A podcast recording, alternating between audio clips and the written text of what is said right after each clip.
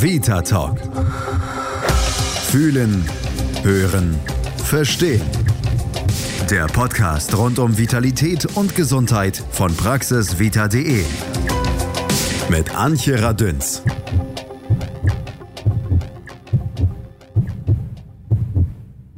Alle Jahre wieder.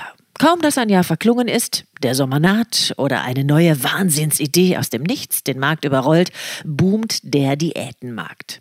Keine Frauenzeitschrift, die nicht den einen oder anderen Abnehmtipp parat hat, kein Boulevardblatt ohne vollmundige Schlagzeile wie 10 Kilo weniger in nur drei Tagen und kaum eine Werbepause im TV ohne einen Spot für einen Diätshake. Bei so vielen guten Tipps müsste unser Volk doch eigentlich rank und schlank sein, sollte man meinen. Ist es aber nicht. Ja, da stellt sich natürlich die Frage, warum nicht? Weil das Prinzip zwei Kilo Wasser plus ein Kilo Muskelmasse verlieren und vier Kilo Fett wieder drauf haben doch eher die Realität ist? Stellen wir uns noch ein paar Fragen. Wie ernähren wir uns und wie gehen wir mit unserem Körper um? Hören wir auf unsere Signale, zum Beispiel Hunger, Müdigkeit, Bewegung oder Ausruhen? Wie wichtig ist Schlankheit für uns? Wie viele Diäten haben wir schon gemacht? Warum ist Essen so oft ein Thema? Belohnen wir uns manchmal mit Schokolade oder trösten uns mit Süßigkeiten, wenn wir Kummer haben? Wie viel Kontrolle über unseren Körper und unser Essverhalten üben wir aus? Und die wohl häufigste Frage, bin ich zu dick? Klammer auf, Schatz, Klammer zu. All die Fragen kennt auch Carmen Schmidt. Sie ist Diplom-Sozialpädagogin und Leiterin des Beratungszentrums bei Essstörungen Dick und Dünn in Berlin. Sie moderiert dort und berät. Heute ist sie mein Gast im Vita Talk. Und damit schönen guten Tag, Frau Schmidt. Guten Tag. Frau Schmidt, 2017, so heißt es, waren 53 Prozent der Erwachsenen in Deutschland übergewichtig. Das sind Zahlen, zumindest des Statistischen Bundesamtes. Lassen wir das mal so stehen. Wie wird ja. Übergewicht überhaupt definiert, Frau Schmidt? Übergewicht wird ermittelt über den sogenannten Body Mass Index. Mhm. Man spricht vom Normalgewicht bei einem Body Mass Index 18,5 bis 24,9 Punkte. Übergewicht beginnt bei 25 Punkten bis 29,9 Punkten. Und dann können wir sprechen von dem Adipositas Grad 1, wo man erst beginnt von einem krankhaften Übergewicht zu sprechen. Und das beginnt bei den Punkten 30,0 bis 34,9. Dann geht es weiter Adipositas Grad 2, 35 Punkte bis 39,9 und dann kommt das extreme Adipositas Grad 3 über 40 Punkten. Das sind ja dann alles Entwicklungen im Laufe des Lebens, denn wir kommen ja nicht übergewichtig auf die Welt, zumindest meistens nicht. Dennoch genau. gibt es ja sowas wie Veranlagung und genetische Prädisposition für Übergewicht. Wie und wann kann man feststellen, dass man davon betroffen ist? Also es gibt eine sogenannte Veranlagung zu den psychischen Faktoren und dem Bewegungsmangel. Und da kann man zum Beispiel, wenn man in das Familiengenogramm geht und nachfragt, wie sind die Eltern vom Körperbau, wie sind die äh, Generationen davor, die Großeltern, gibt es da im Körperbau Auffälligkeiten. Und meistens ist das der Fall bei Betroffenen von Übergewicht oder es gab normalgewichtige Eltern und vorangegangene Generationen. Und dann kann man eher nachforschen, wie begann das Übergewicht, wann hat sich das entwickelt. Und in der Regel ist das so, dass die meisten, wenn sie ähm, aus unserem klassischen Körperbild, Körperschema oder das Vorbild, was gerade herrscht, so seit den 60er, 70er Jahren, dass wir eher schlank sein sollen, mhm. schlanken Körperbau haben mhm. sollen, dass die Menschen, die Kinder, die Jugendlichen, wenn sie das nicht erfüllen, sehr unzufrieden sind und mit ersten äh, Diäten beginnen. Dadurch wird der Stoffwechsel durcheinander gebracht. Und ähm, wir haben alle schon mal von dem sogenannten Jojo-Effekt gehört, mhm. beziehungsweise es geht eher darum, dass der Stoffwechsel und die Energiezufuhr anders äh, verwertet wird. Und wenn dann auch noch Bewegungsmangel dazu kommt, dann geht das sehr schnell in Übergewicht über. Mhm. Und Was aber eine ganz große Rolle spielt, ist die Unzufriedenheit mit der eigenen ähm, Körperlichkeit, mit der eigenen Körperform. Und wenn man dann noch Diskriminierungen ausgesetzt ist, dann geht das sehr schnell in Richtung psychogene Essstörung, sprich Binge Eating Disorder wo dann die Kinder und Jugendlichen oder Erwachsenen kompensieren mit sogenannten Essanfällen, mhm. Die nicht rückgängig gemacht werden und wo dann sozusagen das Übergewicht, auch das Körpergewicht auch immer mehr werden kann, bis hin zu eben extremst hohem Übergewicht. Mhm. Da möchte ich gleich nochmal einhaken, denn das ist auch das, was ich mir vorstelle. Sie sind ja eine Beratungsstelle für Menschen mit Essstörungen, die kommen dann zu Ihnen und haben wahrscheinlich schon einen ziemlich langen Leidensweg hinter sich, egal ob sie nun mit Untergewicht oder Übergewicht zu kämpfen haben.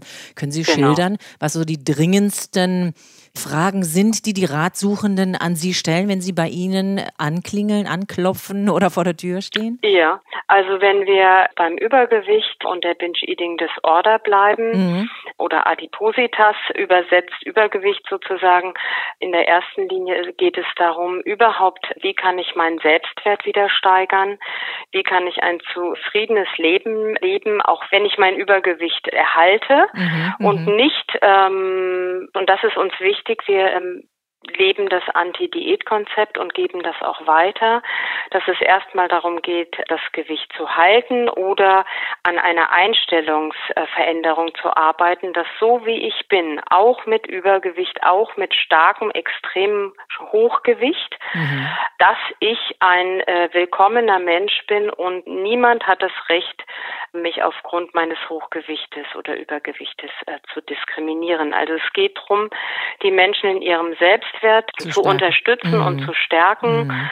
ihnen über die Vermittlung auch an psychotherapeutische Praxen, dass daran gearbeitet werden kann mit ausgebildeten Leuten oder hier bei uns in den Gruppen oder auch in Einzel- bis äh, Mehrfachberatungen, dass es darum geht, wie groß ist der Leidensdruck? Wo kommt der her? Mhm. Gibt es schon Folgeerkrankungen? Weil das ist mir auch wichtig mitzuteilen, dass es ja auch ein großer Irrtum ist, den Studien auch belegen, dass erst extremes Übergewicht, dass da erst die Folgeerkrankungen problematisch werden, wie Entstehung von einem Diabetes oder Gelenkerkrankung, Herz-Kreislauf. Lungenerkrankungen. Vorher ist man sich jetzt mittlerweile 100 Prozent sicher, dass es sogar auch gesundheitsfördernd sein kann, mit einem gewissen Maß an äh, Körpermasse ausgestattet zu sein. Mhm, da höre ich aber jetzt schon ganz viele, die sagen, nein, das kann doch gar nicht wahr sein. Wir wissen doch alle, also selbst Bauchfett ist schon ungesund, auch wenn es noch in einem Rahmen ist, wo wir sagen, na ja, so schlimm sieht es doch noch gar nicht aus, etc., etc. Und diejenigen, die den Zucker verdammen, ähm, die sagen jetzt auch, nein, das ist doch alles Quatsch. Man muss von vornherein aufpassen lassen. Also ich kann mir das vorstellen, dass das doch wirklich ein ganz großes Feld ist, was sich da auftut, wenn Menschen, egal mit welcher Erstörung, bei Ihnen erscheinen. Das ist richtig und deshalb ist ja auch eine neue Essstörung entstanden, die fachlich äh, Orthorexie genannt wird, ja, wo es genau. darum geht, das zwanghafte Essen ausschließlich von gesunden Lebensmitteln. Mhm oder auch, ich nenne es jetzt mal, unseren Fitnesswahn mhm, mh. und die Intervalldiät und bestimmte Lebensmittel, wie Sie schon gesagt haben, weglässt. Das kann für stabile Menschen, die über ein gesundes Selbstwertgefühl verfügen, nicht problematisch werden. Besteht aber schon eine Selbstwertproblematik, kann das immer ein Einstieg in eine schwerwiegende gefährliche Essstörung sein. Wann genau muss man da so aufpassen? Denn ist eine Diät eine freiwillige Mangelernährung oder ist das gesund oder hat es überhaupt gesundheitliche positive Effekte? Das ist individuell zu sehen.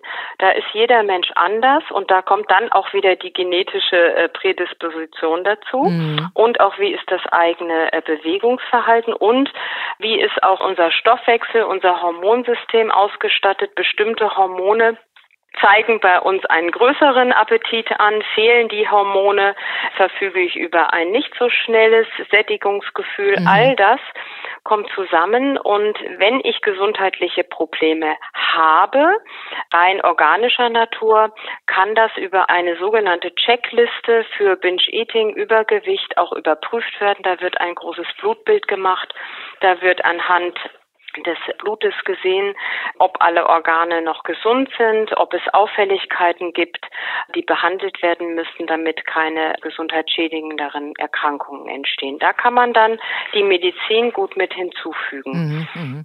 Aber die medizinische Seite ist ja immer nur das eine.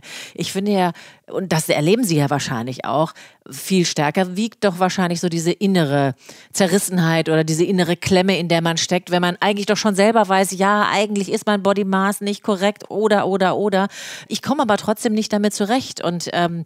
Sie sind ja eine Beratungsstelle und nicht umsonst bieten Sie an, Beratungen zu leisten. Können Sie das mal zusammenfassen? Also, wie das so innen aussieht bei Menschen, die tatsächlich von dieser Problematik betroffen sind? Also alle haben in erster Linie Selbstzweifel mhm. und die können sich unterschiedlich zeigen, unter mhm. anderem in depressiven Verstimmungen bis hin zu Depressionserkrankungen, mhm. in Angst- und Panikerkrankungen und in einer großen Selbstwertunsicherheit, was dann einhergeht mit, dass übergewichtige Menschen sich immer unwohl fühlen, mhm. sich immer diskriminiert fühlen, beziehungsweise bei ihnen läuft oft mit, so wie ich bin, bin ich nicht richtig. Und unsere Gesellschaft denkt ja zu einem hohen Prozentsatz immer noch, dass man, ich sage es jetzt mal salopp, die faule Socke ist, die nicht vom Sofa kommt mhm, mhm. und nur die Chipstüten aufreißt. Das stimmt ja so nicht. Mhm. Und das läuft aber die ganze Zeit bei den Betroffenen mit.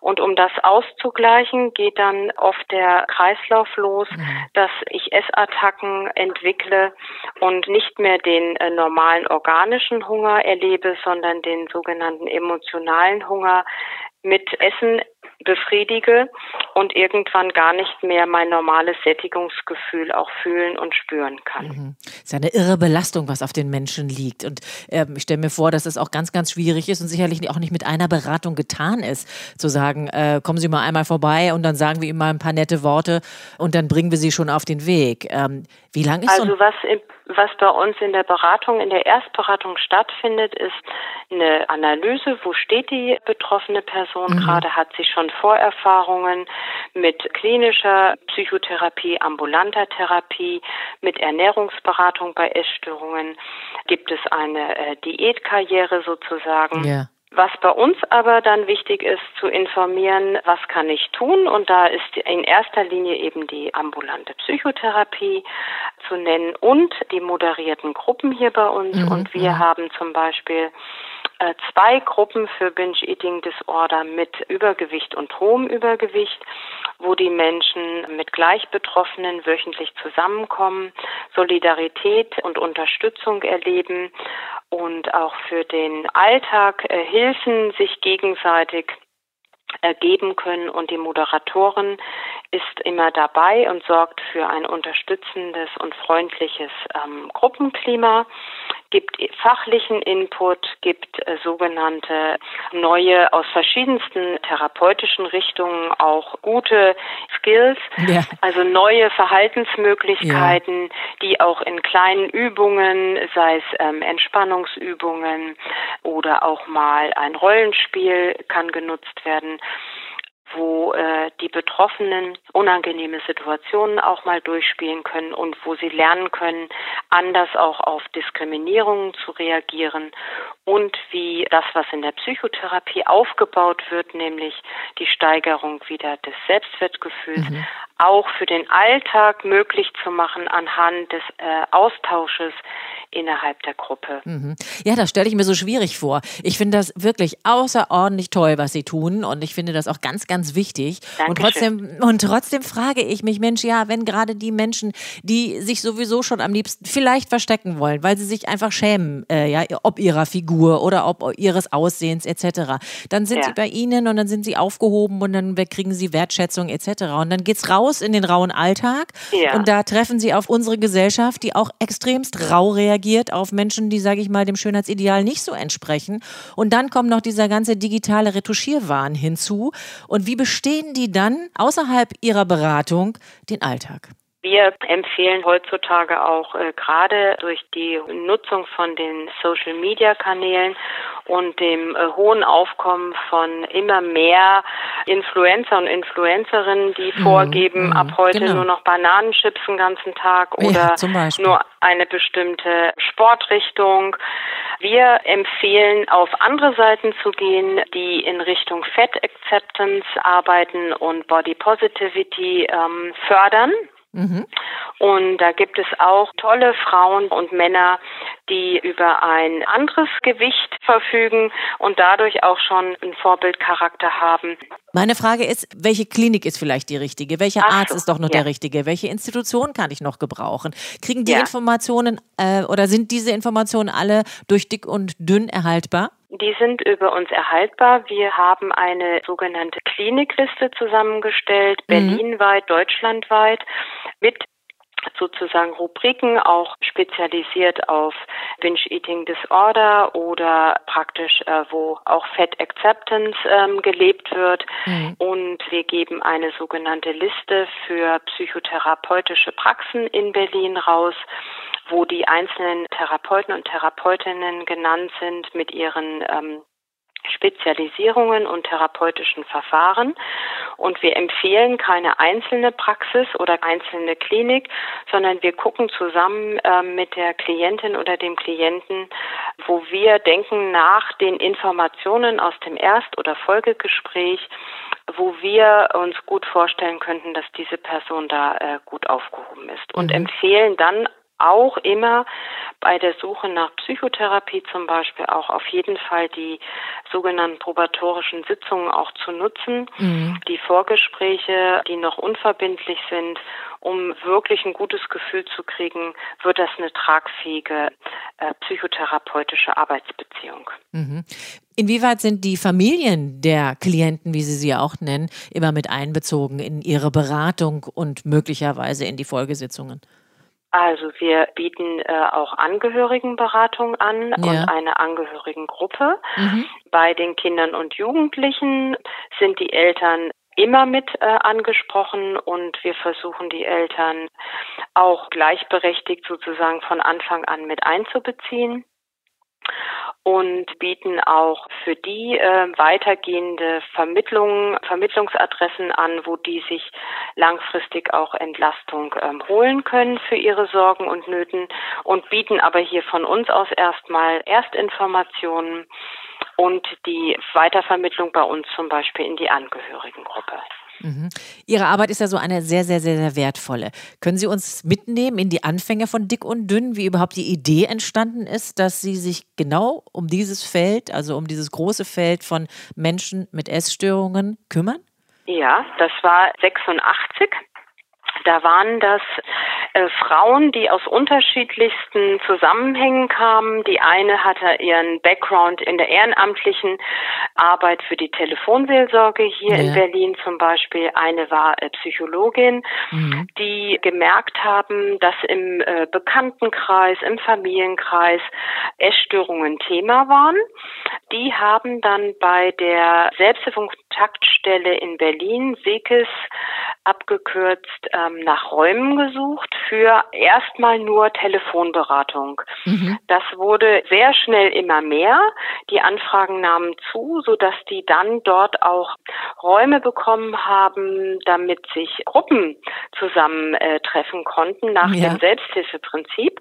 Ja. Und so nahm das seinen Lauf, so dass aus der anfänglichen Selbsthilfe, Telefonberatung, Selbsthilfegruppe das Beratungszentrum bei Essstörungen entstanden ist an mehrere, an verschiedenen Standorten. Hier in der Innsbrucker Straße 37 äh, befinden wir uns seit 2005 und ähm, sind eben das Berliner Fachzentrum bei Essstörungen von der Senatsverwaltung für Gesundheit, Gleichstellung und Pflege finanziert. Ich danke nochmal, dass es sie gibt und dass Sie sich auf den Weg gemacht haben, genau dafür da zu sein, nämlich als Beratungszentrum bei Essstörungen. Carmen Schmidt war bei uns. Sie ist äh, die Leiterin dieser Einrichtung von Dick und Dünn. Sie ist Sozialpädagogin und sie ist Beraterin selber und moderiert aber auch die Gruppen. Also jeder, der meint, da sich jetzt irgendwie aufgerufen zu sehen, dort hinzugehen und sich beraten zu lassen, ist dort immer herzlich willkommen. Das kann ich aus eigener Erfahrung sagen. Insofern herzlichen Dank nochmal an Carmen Schmidt und toi, toi, toi weiterhin für Ihre Arbeit. Dankeschön. Wer sich nun direkt und sofort beraten lassen möchte, der ruft ganz einfach unter der Berliner Vorwahl 030 und dann 854 4994 fix bei dick und dünn an. Ein Besuch der Webseite geht natürlich auch, kein Problem. www.dick-und-dünn-berlin.de Mehr Infos zum Thema Diäten und Co. Pro und Contra hält natürlich auch praxisvita.de parat. Ein neuer Vita Talk kommt immer mittwochs. Ich bin Antje Radüns. Lieben Sie sich ein bisschen mehr so, wie Sie sind und passen Sie gut auf sich auf. Vita Talk. Fühlen, hören, verstehen. Der Podcast rund um Vitalität und Gesundheit von praxisvita.de. Ihr habt Fragen oder kennt vielleicht einen interessanten Krankheitsfall? Dann mailt uns an podcast.praxisvita.de. Schatz, ich bin neu verliebt. Was? Da drüben. Das ist er. Aber das ist ein Auto. Ja, eben. Mit ihm habe ich alles richtig gemacht. Wunschauto einfach kaufen, verkaufen oder leasen. Bei Autoscout24. Alles richtig gemacht.